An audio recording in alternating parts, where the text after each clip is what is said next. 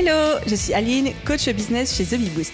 Après des années de freelance en tant que retoucheuse photo, je suis devenue coach business et j'aide désormais les entrepreneurs à booster leur entreprise. Si vous êtes à la recherche de stratégies, d'astuces, de retours d'expérience, de partage et d'une bonne dose de bonne humeur, vous êtes au bon endroit. Dans ce podcast, seul ou avec mes invités, je vous partage tout pour vous inspirer au quotidien, vous aider à atteindre tous vos objectifs et faire en sorte que vous puissiez développer le business de vos rêves. Alors, installez-vous confortablement et c'est parti pour l'épisode du jour. Hello à tous et bienvenue dans l'épisode 226 du podcast Je peux pas, j'ai business.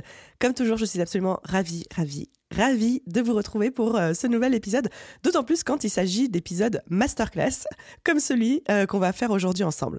Pourquoi j'appelle ça un épisode masterclass? Parce que c'est vraiment un épisode où en fait euh, je prends une problématique business ou une stratégie ou une méthodologie et on y va à fond. C'est une espèce de tutoriel en fait. C'est pour ça que je dis que c'est une masterclass, pas en mode c'est exceptionnel, mais plutôt en mode c'est un tutoriel de A à Z où je ne retiens aucune information et on va, on creuse à fond, fond, fond, fond, fond dans un sujet pour répondre à une problématique que certains d'entre vous m'ont fait remonter, euh, Aline, on aurait besoin de ci, de ça, etc. Et en fait, ça faisait plusieurs mois qu'on me demandait une méthodologie pour construire une offre au sein de son business avec genre vraiment le process pas à pas pour le faire. Et jusqu'ici, j'étais un petit peu embêtée parce que je disais aux gens, mais en fait, ça dépend, ça dépend de tellement de choses. On construit pas une offre de coaching de la même manière qu'on construit une offre de prestation de service quand on est web designer, de la même manière que euh, on construit une offre d'accompagnement quand on est éducateur canin. Enfin, c'est des choses tellement différentes que je voyais mal comment proposer une méthodologie commune à tout ça. Et pourtant, et pourtant, en réfléchissant et en me challengeant sur bah ok, mais du coup, qu'est-ce que je pourrais enseigner qui aide? Les entrepreneurs à créer une offre de A à Z qui soit suffisamment précis pour vraiment être concret et leur donner une marche à suivre, un tutoriel, tout en étant suffisamment large pour s'adapter à peu près à n'importe quel type d'offre dans le domaine du service ou de l'accompagnement. Et du coup, en me basant à la fois sur ce que moi j'observe, sur ce que j'enseigne dans mes programmes, mais aussi sur moi, la manière dont je crée les offres au sein de The j'ai réussi à en extraire une méthodologie qui est celle que je vais vous enseigner, en tout cas vous expliquer dans cet épisode de podcast. Donc euh, j'espère que vous êtes bien attachés parce que ça va envoyer du lourd. Je sais que pour beaucoup d'entre vous, vous écoutez ces épisodes dans la voiture, euh, en faisant du sport ou en faisant autre chose. Si jamais vous dites oh là là, j'aurais dû prendre des notes, c'était important, etc. Ne vous inquiétez pas, vous avez l'article de blog qui accompagne cet épisode de podcast, qui est en ligne aussi, qui récapitule absolument tous les points, toute la méthodologie, tout le process, etc. Le lien est dans la description de cet épisode de podcast. Donc même si vous n'avez pas les mains libres pour prendre des notes en ce moment tout en écoutant, n'hésitez pas soit à réécouter l'épisode à un autre moment où c'est plus propice pour vous euh, à la prise de notes et à la réflexion, soit juste à vous référer à l'article de blog bien évidemment. Ok? Allez, c'est parti, c'est parti. Je m'excuse juste un petit peu pour ma voix rauque. Je suis dans une grosse période de crève. Je suis hyper malade alors qu'on est fin mai. Il fait 25 degrés dehors, mais Aline est tombée malade. Allez savoir pourquoi. Alors, j'ai envie de commencer par un bottage de fesses et un petit peu de mindset avant d'entamer la pratique. Pourquoi ça? Parce qu'en fait, généralement, quand on dit oui, euh, je veux absolument une méthodologie pour créer une offre de A à Z, je veux bien faire les choses, etc., etc., là, il y a plusieurs croyances généralement qui viennent très facilement et inconsciemment s'immiscer. La première, c'est celle de vouloir complètement réinventer la roue quand on lance un business, quand on crée une nouvelle offre, on a souvent tendance à penser que il faut créer une offre qui est jamais vue, quelque chose d'hyper différent, quelque chose qui va sortir du lot, créer quelque chose de complètement novateur que personne d'autre n'aura fait pour à la fois nous différencier et dans notre croyance, dans notre imaginaire, se vendre plus facilement. La réponse à ça est non. Et encore plus, méfiez-vous des idées d'offres qui n'existent nulle part ailleurs. Tout simplement parce que si ça n'existe nulle part ailleurs, soit vous êtes un visionnaire, dans ce cas-là, bienvenue dans les 0,001% des visionnaires de ce monde de lequel même moi je ne fais pas partie. Ou alors c'est que d'autres personnes ont eu cette idée avant vous, mais que ça ne fonctionne pas, ou que ça n'a pas fonctionné. Donc méfiez-vous des idées, ou méfiez-vous même des business où il n'y a personne, où personne n'a jamais fait ça. Parce que soit vous êtes un visionnaire, auquel cas vous allez être euh, très vite copié, mais félicitations à vous, soit c'est juste que bah, personne n'y allait parce qu'en fait, il n'y a pas vraiment de marché, il n'y a pas de clients, il n'y a pas de quoi faire un business sur cette offre-là ou dans cette thématique-là. Donc ça, c'est la première chose. Le premier message hyper important que je voulais vous faire passer, c'est que il n'est pas nécessaire de vouloir réinventer la roue. Par exemple, quand on fait du coaching, les gens s'attendent à un accompagnement individuel. Ils vous demandent pas d'imaginer un espèce de format hybride, hyper chelou, euh, complètement sorti du chapeau, etc. On vous demande pas de coacher avec vos pieds. J'ai n'importe quoi, mais vous avez compris un petit peu l'idée. Au bout d'un moment, si vous voyez que tous vos concurrents et que toutes les personnes qui cartonnent dans votre thématique font plus ou moins la même chose en termes d'offres, c'est qu'il y a une raison, c'est que c'est ça qui fonctionne.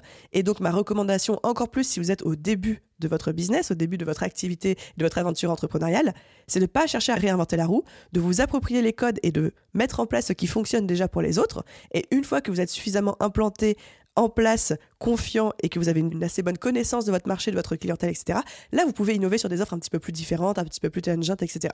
Mais dans un premier temps, si vous cherchez l'efficacité, si vous cherchez les ventes, si vous cherchez les revenus, à moins d'avoir l'idée de génie du siècle, mais ce qui n'est pas le cas pour 99,999% d'entre nous, ne cherchez pas à réinventer la roue, faites la même chose que tout le monde, en tout cas en tant que base.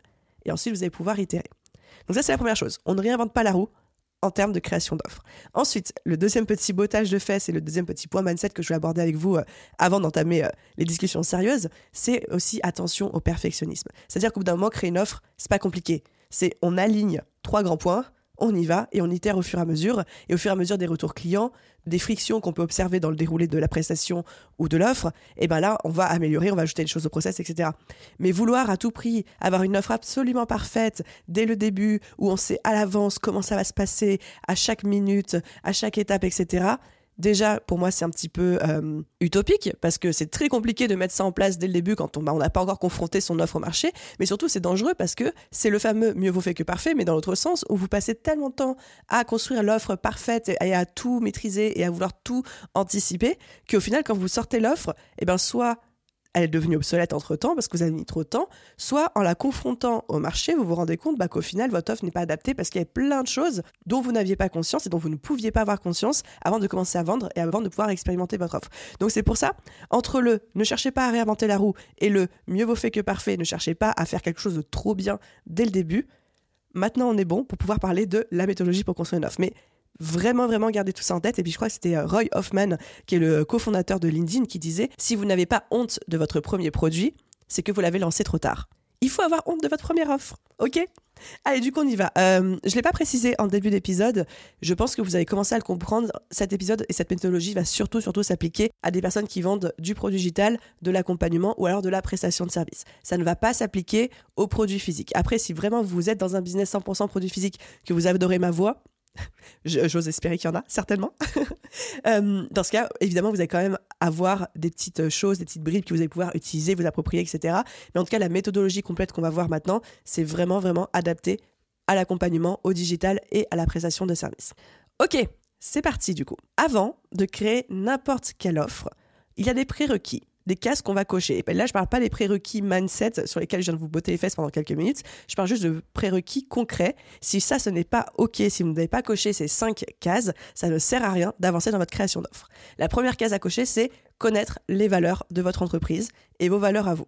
Pourquoi est-ce que je parle de ça? Tout simplement parce qu'en fonction de votre vision d'entreprise et de vos valeurs, ça va déjà vous aiguiller en termes de business model. Par exemple, quelqu'un qui souhaite être libre financièrement, géographiquement et surtout avoir aucune contrainte horaire dans son emploi du temps, on ne va pas lui demander de créer de l'offre de prestation de service où il vend son temps contre de l'argent. C'est peut-être pas le business model le plus pertinent pour lui. Donc en fonction de vous, vos objectifs, peut-être qu'il y a certains types d'offres qui vont directement passer à la trappe parce que ça ne sera pas adapté à ce que vous voulez construire. Ça ne veut pas dire que vous ne pouvez pas temporairement accepter certains types d'offres, certains business models d'offres, le temps, bah, je sais pas, de faire entrer du cash flow, de la trésorerie, etc., avant de scaler vers d'autres modèles, d'autres business. Mais il faut aussi être hyper, hyper honnête avec soi-même sur tous ces points-là. C'est quoi le futur que je construis avec mon business? À quoi ça ressemble? Et du coup, bah, c'est quel type de produit, c'est quel type d'offre, en fait, qui va me permettre de construire ce futur?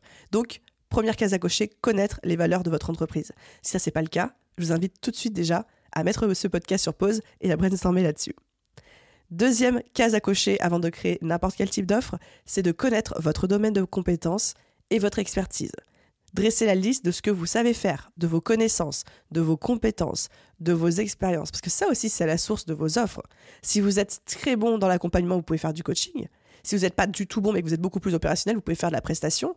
Enfin, si vous êtes euh, très bon en graphisme, vous pouvez proposer quelque chose sur du visuel. Si vous êtes très nul, vous pouvez proposer quelque chose dans autre chose. Enfin, évidemment que vous avez déjà coché cette case parce que vous savez déjà dans quel business vous êtes lancé, vous avez déjà votre métier et donc par définition, vous savez à peu près quel type d'offre vous allez proposer. Je veux dire, c'est pas si vous êtes graphiste, vous n'allez pas proposer un atelier de poterie. On est bien d'accord. Mais de bien savoir le champ de son domaine de compétences et de son expertise. Ça, ça va être important aussi. c'est du bon sens pur et dur. hein. Attention, hein, je suis pas en train de dire que au sein de votre domaine d'expertise, il faut avoir conscience de vos compétences. Non, c'est juste un graphiste ne propose pas d'atelier de poterie comme un coach ne propose pas euh, de conseils financiers, par exemple. Ou alors, sauf s'il a les compétences et l'expertise. Et auquel cas, là, ça devient intéressant. Donc, c'est pas, vous n'êtes pas obligé de réfléchir plus loin que ça. C'est aussi basique que ça. Troisième case à cocher, connaître votre positionnement. Et là, je sais qu'il y en a qui vont pas être contents du tout que je dise ça, mais il faut connaître votre positionnement pour pouvoir proposer les bonnes offres qui vont être alignées avec ça, qui vont être euh, cohérentes avec ça. Donc, si vous n'avez pas votre positionnement, c'est le sujet du moment. D'ailleurs, j'avais fait un énorme, énorme, pareil, épisode de podcast, tutoriel, méthodologie de A à Z sur comment trouver son positionnement une bonne fois pour toutes. C'est l'épisode 211 du podcast et je vous mettrai bien évidemment le lien euh, en description de cet épisode de podcast. Du coup, avoir votre positionnement, que ce soit clair, net et précis. Ensuite, quatrième case à cocher avant de créer n'importe quelle offre, c'est de connaître votre marché. Quelles sont les grandes thématiques? Quelles sont les grandes tendances? Quels sont les besoins de votre cible? Qui sont vos concurrents? Quel type d'offre ils proposent? Encore une fois, inutile de rentrer trop dans les détails, de faire des études de marché euh, hyper euh, euh, pointues sur 4 jours, etc. Mais juste dans les grandes lignes. Qu'est-ce qui fait? Soyez un petit peu au courant de ce qui se passe dans votre thématique. Ça va vous aider pour tout. Ça vous aide à créer des offres, ça vous aide à rester concurrentiel, ça vous aide à anticiper et à vous adapter au pivot du marché. Ça vous aide aussi à être au courant, à faire de la veille. Enfin, c'est important dans votre thématique, quelle qu'elle soit, de rester au courant de ce qui se passe. Et enfin, cinquième et dernière case à cocher avant de créer n'importe quel type d'offre, c'est de connaître votre client idéal. Bien évidemment. Hyper important. Qui est votre client idéal? Quels sont ses besoins? Quelles sont ses envies? Quelle est la différence entre ses besoins et ses envies? Qu'est-ce qu'il recherche? Et surtout, quelles sont ses habitudes de consommation? Dans chaque thématique, vos clients ont une habitude de consommation, c'est-à-dire qu'ils ont l'habitude d'acheter certains types d'offres et pas d'autres. Et c'est pour ça aussi que je vous dis des fois, attention, méfiez-vous des offres que vous ne voyez nulle part ailleurs, que personne d'autre n'a fait, parce que si ça se trouve, vos clients, ça va être tellement exotique pour eux qu'ils vont même pas vouloir, ils seront même pas intéressés pour l'acheter, parce que ce sera trop différent de ce qu'ils ont l'habitude de consommer ou de ce qu'ils ont l'habitude d'acheter, et ils vont se dire, bah moi, ça me parle pas, ça paraît un petit peu bizarre, c'est pas ce à quoi je m'attendais, c'est pas ce que j'avais euh, imaginé dans ma tête, et donc ils vont potentiellement passer à côté de votre offre, qui en soi n'a aucun problème, qui est une très bonne offre, qui est euh, novatrice, jamais vue ailleurs, différenciante et tout, mais parce que ce n'est pas dans les habitudes de consommation de votre client, ça va être compliqué de la vendre. Ou alors, ça va se faire au prix d'énormément, énormément d'éducation de votre marché, avec du contenu, de la répétition, etc. Mais ça, c'est hyper chronophage et ça prend du temps aussi. Donc, connaître votre client idéal par cœur. Voilà pour nos cinq prérequis avant de créer n'importe quel type d'offre. 1. Connaître les valeurs de son entreprise. 2. Connaître son domaine de compétences, d'expertise. 3. Avoir son positionnement. 4. Connaître son marché par cœur. Et 5. Connaître son client idéal encore plus par cœur. Une fois que tout ça c'est OK, et seulement une fois que tout ça c'est OK, on va pouvoir passer à la méthodologie pour créer une offre. Cette méthodologie, je l'ai découpée en cinq étapes, plus une sixième étape facultative, on l'abordera à la fin, mais au moins cinq étapes. On fait les choses pas à pas. L'étape numéro une, c'est de choisir votre business model d'offre. Qu'est-ce que c'est le business model d'offre? C'est le format. Est-ce que c'est de la prestation de service en individuel? Est-ce que c'est du coaching? Est-ce que c'est de la formation en ligne? Est-ce que c'est un abonnement? Est-ce que c'est de l'affiliation? Est-ce que c'est de l'apport d'affaires? Est-ce que c'est un forfait plus un pourcentage? Est-ce que c'est du pourcentage tout court? Enfin, il y a plein plein de types de business model d'offres possibles. Et là, vous allez faire le choix en fonction de vous, de vos goûts personnels et de vos objectifs. Comme je vous disais tout à l'heure, on ne va pas s'enfermer dans un business model d'offre de prestation de service où vous échangez votre temps contre de l'argent si ce n'est pas la vie que vous avez envie de construire. Ou alors, vous ne l'êtes pas vous enfermer dans un business model de formation en ligne si vous détestez être en live, si vous détestez être derrière l'ordinateur toute la journée, si vous détestez la technique. Là, bah là, là, du coup, ce ne sera pas pour vous, clairement. Ensuite, on va choisir son business model d'offre en fonction de votre client idéal, ses envies, ses besoins, ses goûts, ses habitudes de consommation, etc. Et ensuite, en fonction de votre marché. Qu'est-ce qui se fait, qu'est-ce qui se fait pas, qu'est-ce qui fonctionne, qu'est-ce qui fonctionne pas. C'est pour ça que je vous dis que ça, c'est important de le connaître en amont. Parce qu'on va créer une offre qui, nous, nous fait plaisir, mais on crée aussi une offre, ce qu'on appelle market fit. C'est-à-dire qui correspond à un marché, à une habitude de consommation, à des tendances, etc., etc., sans, encore une fois, chercher à réinventer encore et encore la roue. Parce que là, on va se trouver avec la difficulté de devoir éduquer une cible, éduquer un marché à un type d'offre auquel ils ne sont pas habitués. Donc, étape numéro une, on choisit notre business model d'offre. Il y en a plein. Vous allez sur Google, vous tapez business model d'offre, vous allez trouver des dizaines et dizaines de possibilités. Ensuite, une fois qu'on a choisi son business model d'offre, on va choisir son positionnement. le positionnement de son offre. En langage startup, on appelle ça le USP, ça veut dire Unique Selling Proposition, ça veut dire la proposition unique de vente. En gros, c'est en quoi cette offre, même si elle correspond un marché, elle correspond à des besoins, elle correspond à des habitudes de consommation, parce que je n'ai pas cherché à réinventer la roue, mais en quoi elle se positionne sur le marché et en quoi elle va se distinguer de la concurrence? Ça, ça peut se faire par plusieurs biais. Ça peut se faire par votre expertise. Genre, je suis coach, mais parce que j'ai l'expertise depuis 10 euh, ans de travailler dans tel secteur et d'avoir, euh, de connaître la finance et les choses comme ça, et eh ben je fais une offre de coaching, mais dans la finance pour les entrepreneurs, etc. Donc ça, ça peut être votre expertise, votre expérience. Ça peut être votre méthode de travail. Le fait d'avoir une méthodologie qui vous est propre, que vous avez créée vous-même, fait que votre offre, même si elle ressemble à beaucoup d'autres offres, va se différencier. Je suis, euh, je ne sais pas, euh, rédacteur web parce que j'ai une méthodologie de rédaction web hyper particulière que j'ai mise en place moi-même, etc. Je vais pouvoir offrir de la prestation de service haut de gamme en me basant sur cette méthodologie avec mes clients. Ou encore, un autre positionnement d'offre possible, c'est votre approche client, la manière dont vous chouchoutez vos clients, votre customer care ou la manière dont euh, vous les embarquez.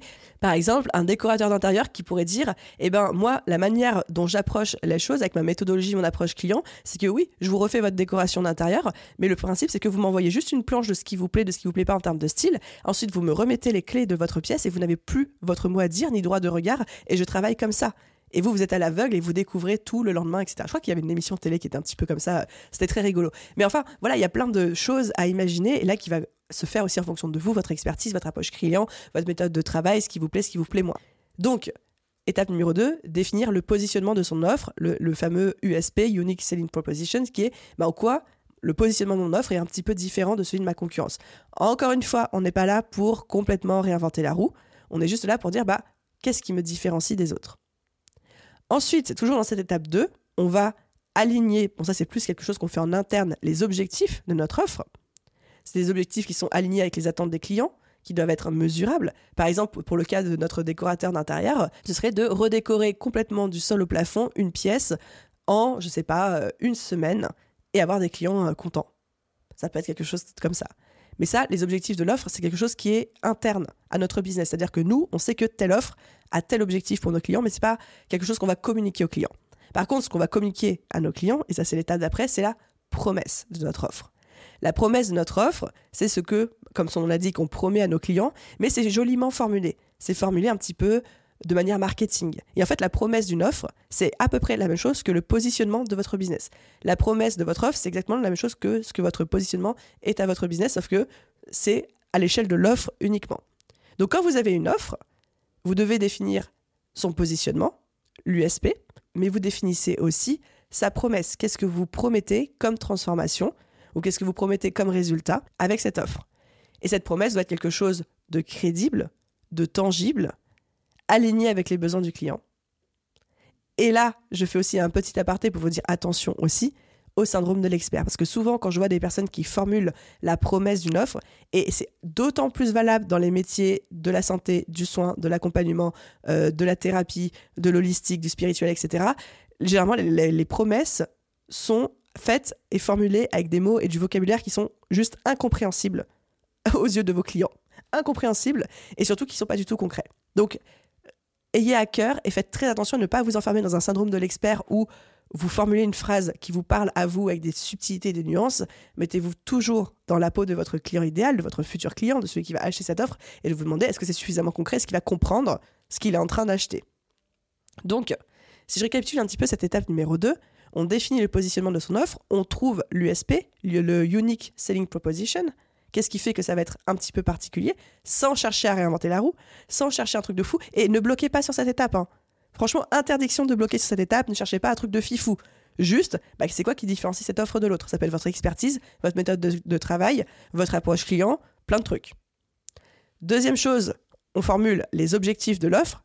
Qu'est-ce que cette offre a pour objectif de faire pour moi et pour mon client? Ça, c'est quelque chose qui est interne à mon business. Je ne vais pas communiquer dessus. Juste moi, il faut que je le formule pour être clair vis-à-vis de moi-même. Et ensuite, on formule la promesse de l'offre. Et la promesse, là, c'est le côté marketing, en mode, c'est quoi la phrase qui résume la transformation, la promesse, le résultat que je promets à mon client. Et c'est quelque chose là où on essaye d'être crédible, tangible, concret et surtout compréhensible.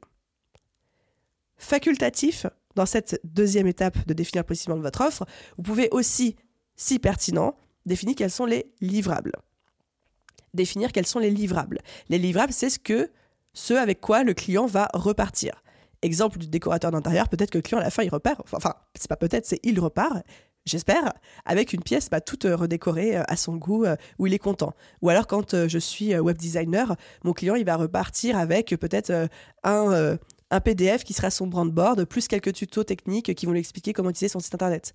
Si je suis coach et que je fais l'accompagnement, bah peut-être qu'il n'y aura pas de livrable, parce que c'est juste des séances de coaching et que je ne me sens pas obligée, que j'ai pas l'impression que ça apportera beaucoup de valeur de faire des PDF, des machins, des trucs. Donc c'est pour ça que je vous dis, si c'est pertinent, encore une fois, ne tombez pas dans le piège de penser qu'il faut absolument des livrables concrets et tangibles dans votre métier. Ce n'est pas le cas pour tout le monde et c'est bien pour ça que je dis que c'est facultatif. Ensuite, troisième étape, on va structurer notre offre. Donc maintenant qu'on a son positionnement, ses objectifs, sa promesse, le business model aussi, on va structurer notre offre.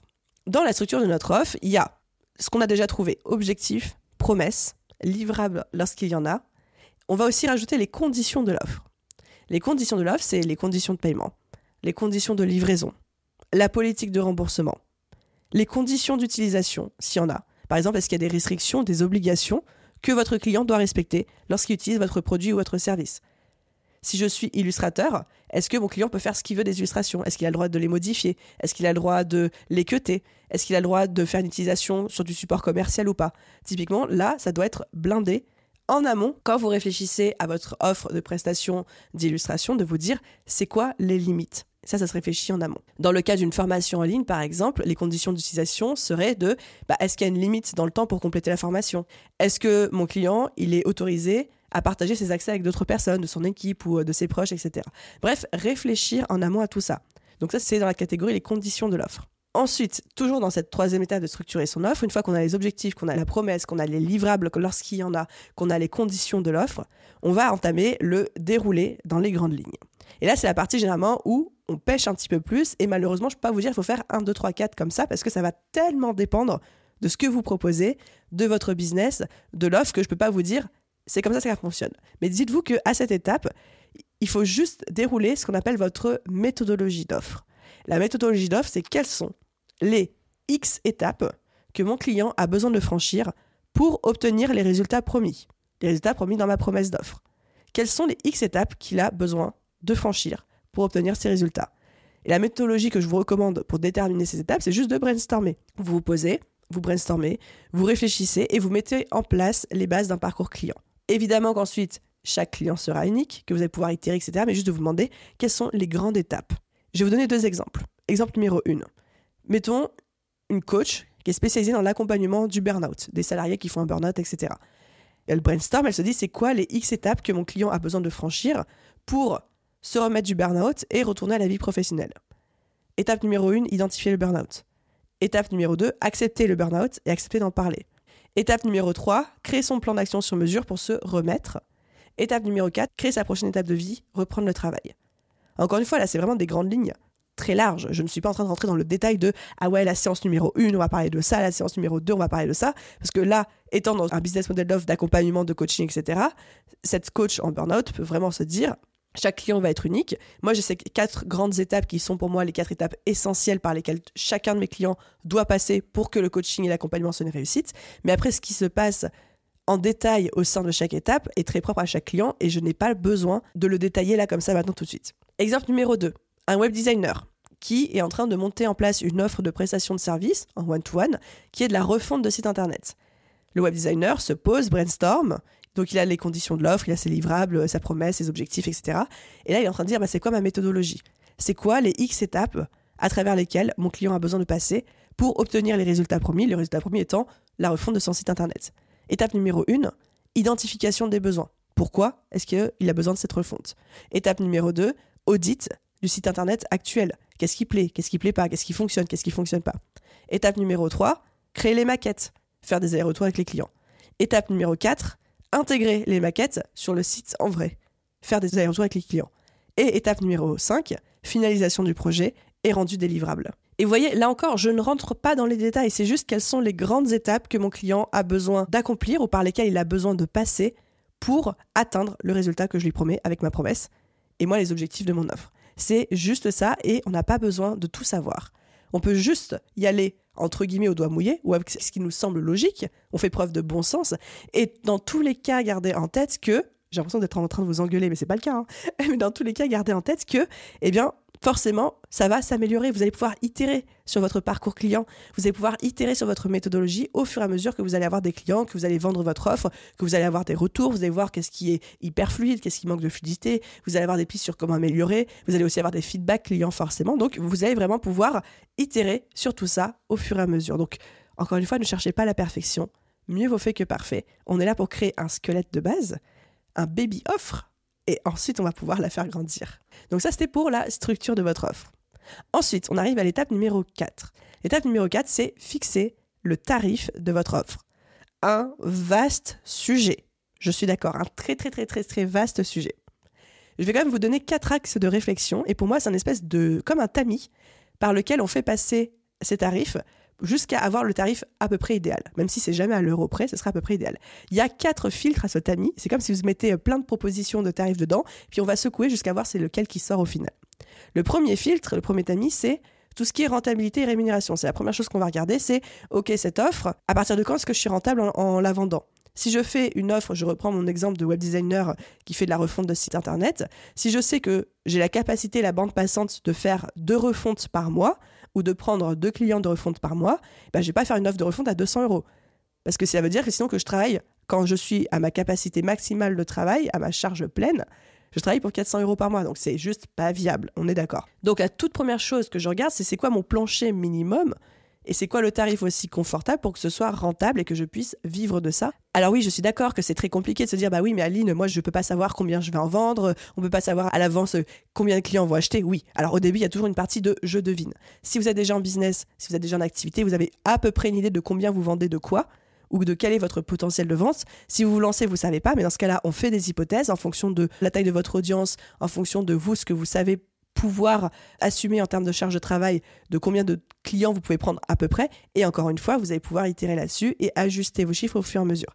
Et encore une fois, un tarif n'est pas définitif, vous allez pouvoir le changer par la suite et le faire évoluer. Mais voilà, première chose qu'on regarde quand on cherche à fixer le tarif de son offre, c'est rentabilité et rémunération. La deuxième chose qu'on va regarder, c'est le marché. À combien sont mes concurrents sur un type d'offre relativement similaire? Même si ce n'est pas exactement la même chose, mais un type d'offre similaire. L'idée n'est pas du tout de s'aligner sur le marché. Vous pouvez être plus cher si vous le souhaitez, vous pouvez être moins cher si vous le souhaitez, vous pouvez être dans la moyenne si vous le souhaitez, mais juste de se repérer. Je me repère. Parce que si tout le marché propose une offre à 1000 euros et que moi, mon offre, elle est à 5000, pourquoi pas? Mais dans ce cas-là, comment est-ce que je justifie aux yeux de mes clients que moi, je suis à 5000 euros alors que tout le monde est à 1000 euros? Qu'est-ce qu'il va faire dans ma promesse? Qu'est-ce qu'il va faire dans la structure de mon offre? Qu'est-ce qu'il va faire dans ma méthodologie? Qu'est-ce qu'il va faire dans mon positionnement? Que les gens vont se dire c'est normal que elle ou que lui soit à 5000 euros alors que tous les autres sont à 1000. Et vice-versa, à la baisse. Donc rentabilité, rémunération, premier filtre. Marché, second filtre. Ensuite, troisième filtre, positionnement et message à renvoyer. Vos tarifs, que vous le vouliez ou non, communiquent sur votre positionnement, communiquent sur votre marketing, communiquent sur vos valeurs, communiquent sur le message que vous souhaitez renvoyer.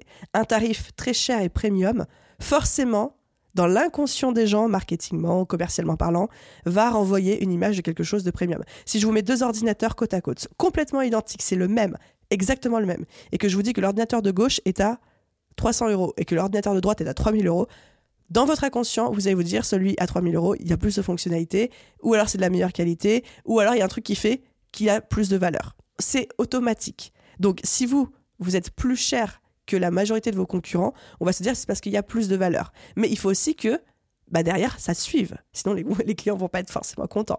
Il faut que du coup, ça se concrétise et que ça se traduise dans la manière dont vous allez délivrer votre offre. Donc, vous pouvez très bien jouer aussi sur le tarif pour énoncer un message, pour positionner votre business et votre offre. Et enfin, dernier filtre, c'est la valeur de ce que vous apportez. Plus vous apportez une transformation urgente et une solution facile à votre client, plus ensuite vous allez pouvoir tarifer cher. Exemple tout bête, alors je suis désolée, je vais encore parler de web design, mais parce que du coup j'ai un exemple très concret en tête. Euh, à un moment, j'accompagnais une coachée qui a sorti une offre, et je trouve ça hyper smart, de votre site internet fait en une journée. Et quand on a commencé à parler tarifs, elle me disait, bah, je vais pas mettre ça cher parce que c'est qu'une journée de travail, etc. Et je disais, mais non, au contraire, on va mettre ça encore plus cher parce que tu résous un problème d'urgence, tu offres une solution clé en main en une journée. ou en moins de deux jours en tout cas. Et ça, ça se paye. La rapidité se paye, l'offre clé en main se paye, ce package se paye. VS, si quelqu'un est très pressé d'avoir son site internet, si c'est une urgence, il a peut-être pas forcément envie d'attendre trois semaines ou trois mois pour avoir son site internet, et il va être prêt à payer plus cher pour l'avoir rapidement. De la même manière qu'aujourd'hui, quand vous commencez sur n'importe quelle application de livraison de repas, type Deliveroo, Uber Eats, etc., vous avez la possibilité de demander une livraison prioritaire et vous payez un petit peu plus cher pour avoir la livraison prioritaire. Peut-être que le coursier, dans tous les cas, il serait passé chez vous en premier, ou peut-être que lui, ça change pas grand-chose de son côté, en fait. Mais vous, vous payez plus cher parce qu'il y a cette rapidité. Le repas sera pas différent, mais vous payez plus cher le service quand même. Donc ça, c'est notre dernier filtre, c'est la valeur de ce que vous apportez, la transformation et à quel point c'est urgent pour votre client et à quel point vous rendez ça simple, rapide et fluide.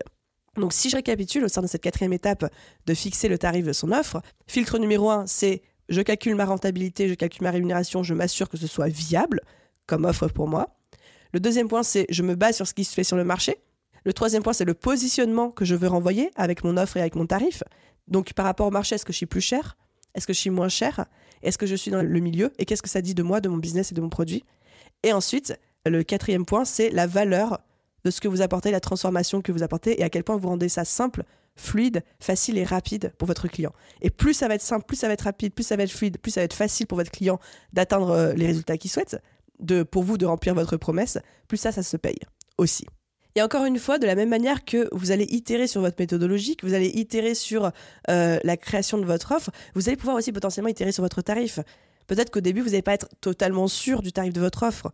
Mais c'est OK, vous allez pouvoir le faire évoluer. Et même si vous fixez un certain tarif et qu'au bout de quelques mois ou de quelques ventes, vous vous rendez compte bah, que c'était pas assez cher parce que vous y passez plus de temps que prévu ou parce qu'il y avait des points que vous n'aviez pas identifiés qui font que ça vous prend plus de temps que prévu, augmentez pour les ventes d'après c'est totalement OK.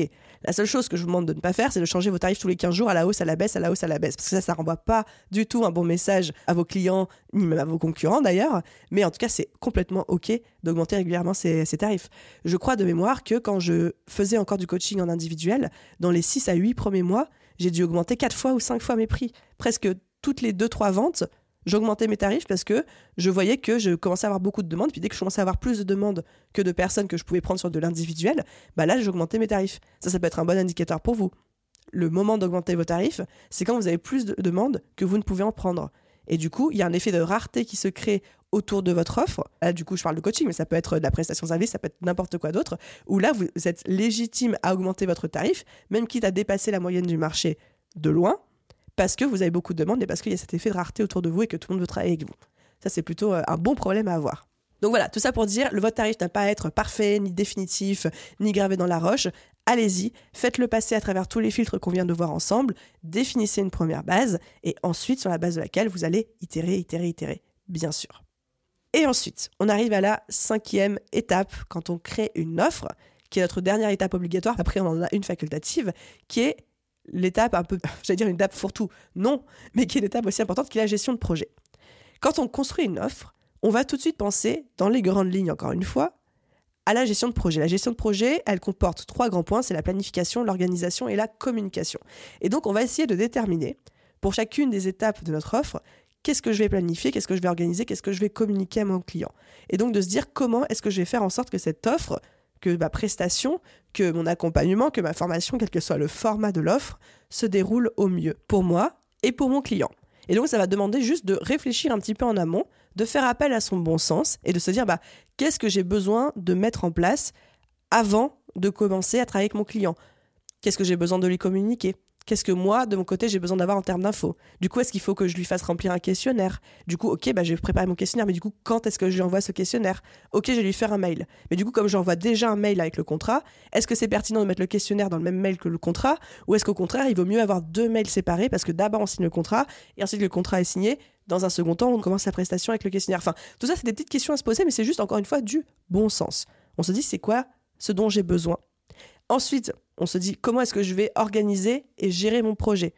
Sur quelle interface? Je vous conseille vraiment d'avoir un outil de gestion de projet, que ce soit une interface Notion, que ce soit, euh, je ne sais pas, un, Google Sheet dans un Drive, que ce soit un logiciel un peu plus poussé comme ClickUp, Asana, que ce soit un Trello. Vous faites ce que vous voulez, mais ayez quand même quelque chose où vous gérez votre projet, où vous centralisez les informations et vous pouvez savoir en un clin d'œil où en est quel client, à quelle étape de la gestion de projet et quelles sont potentiellement les actions que vous avez besoin de réaliser.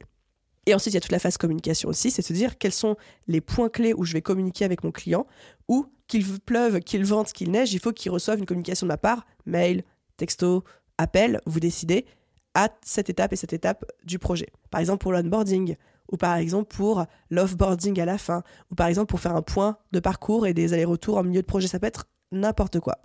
Donc dans toute cette étape gestion de projet, on a la planification, l'organisation et la communication.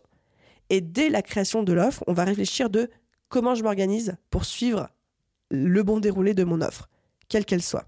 Où est-ce que je vais centraliser les informations? Quel outil je vais utiliser pour ça? Vous choisissez ce qui vous parle, vous choisissez ce avec quoi vous vous sentez confortable, mais on évite de construire une offre et d'avoir aucun suivi, aucune base, rien du tout, parce que ça, du coup, après, c'est un petit peu brouillon pour nous, et du coup, ce qui est brouillon pour nous, l'est aussi pour notre client, ça se ressent. Et ensuite, j'arrive à la sixième étape de comment construire une offre de A à Z. Sixième étape qui est facultative. Alors, je répète, c'est facultatif, ça ne va pas parler à tout le monde, ça ne va pas s'adresser à n'importe quel type d'offre. Mais tout spécifiquement si vous êtes dans de la prestation de service, ça va potentiellement vous parler. L'étape numéro 6, c'est de rédiger votre proposition commerciale. Votre proposition commerciale, c'est un template. Généralement, c'est un template euh, présentation type PowerPoint ou sur Canva, mais un peu ce format euh, slide, où vous allez récapituler en fait les grandes lignes de votre offre. C'est un petit peu tout ce qu'on vient d'outliner ensemble, c'est-à-dire euh, à qui ça s'adresse, la promesse, les livrables, les conditions de paiement, de livraison, de remboursement, d'utilisation, le déroulé dans les grandes lignes, etc. C'est comme la conclusion de votre création d'offre, vous créez ce template et ça devient un template et ensuite que vous pourrez personnaliser pour chaque client et ensuite lui envoyer en même temps que le devis pour qu'il ait vraiment un aperçu, un déroulé des grandes lignes de comment ça s'articule en fait. De cette manière, vous boostez votre image d'expertise, votre image professionnelle, mais surtout vous avez un vrai squelette de base sur lequel à la fois vous et votre client pouvez vous mettre d'accord en termes de déroulé et de travail et de collaboration. Et même quand vous faites de la formation en ligne ou de l'accompagnement ou du, du produit digital, etc., en fait, votre page de vente, quelque part aussi, c'est une espèce de proposition commerciale où vous avez tout récapitulé dessus. Alors, c'est très marketing, mais c'est aussi un petit peu le genre.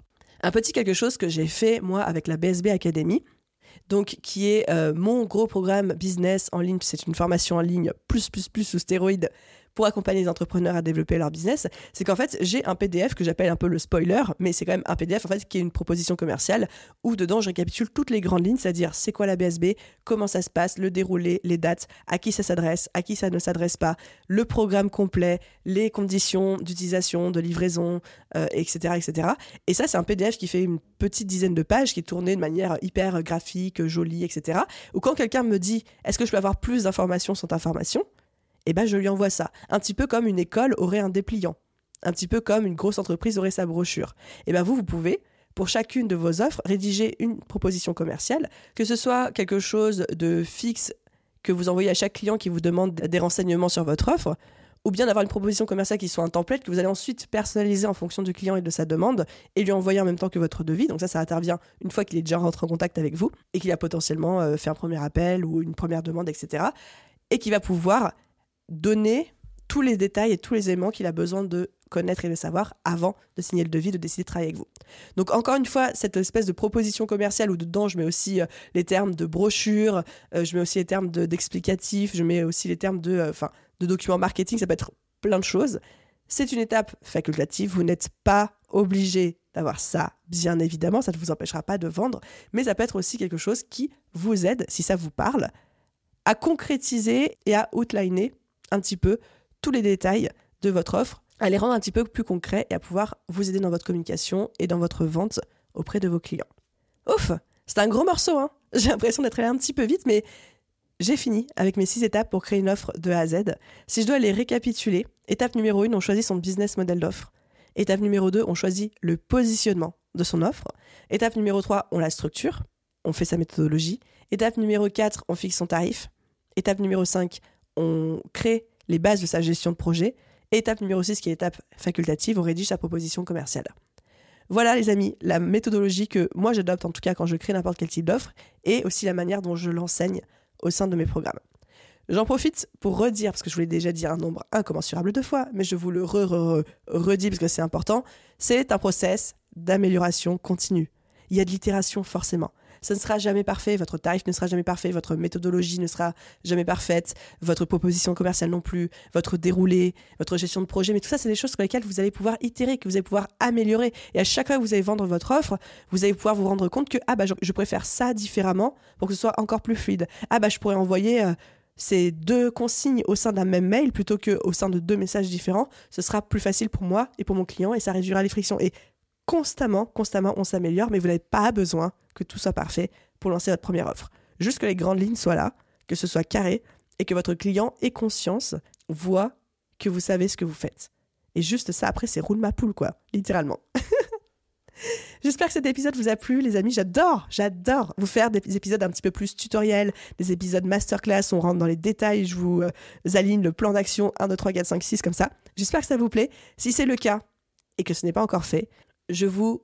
J'allais dire, je vous supplie, mais pas du tout. Je vous laisse mettre euh, une note et un commentaire sur votre plateforme d'écoute. Ça aide tellement, tellement le podcast à se faire connaître. Ça m'encourage moi aussi beaucoup parce que je vois que le podcast fonctionne à passer du temps, parce que c'est du temps de vous préparer ce type d'épisode.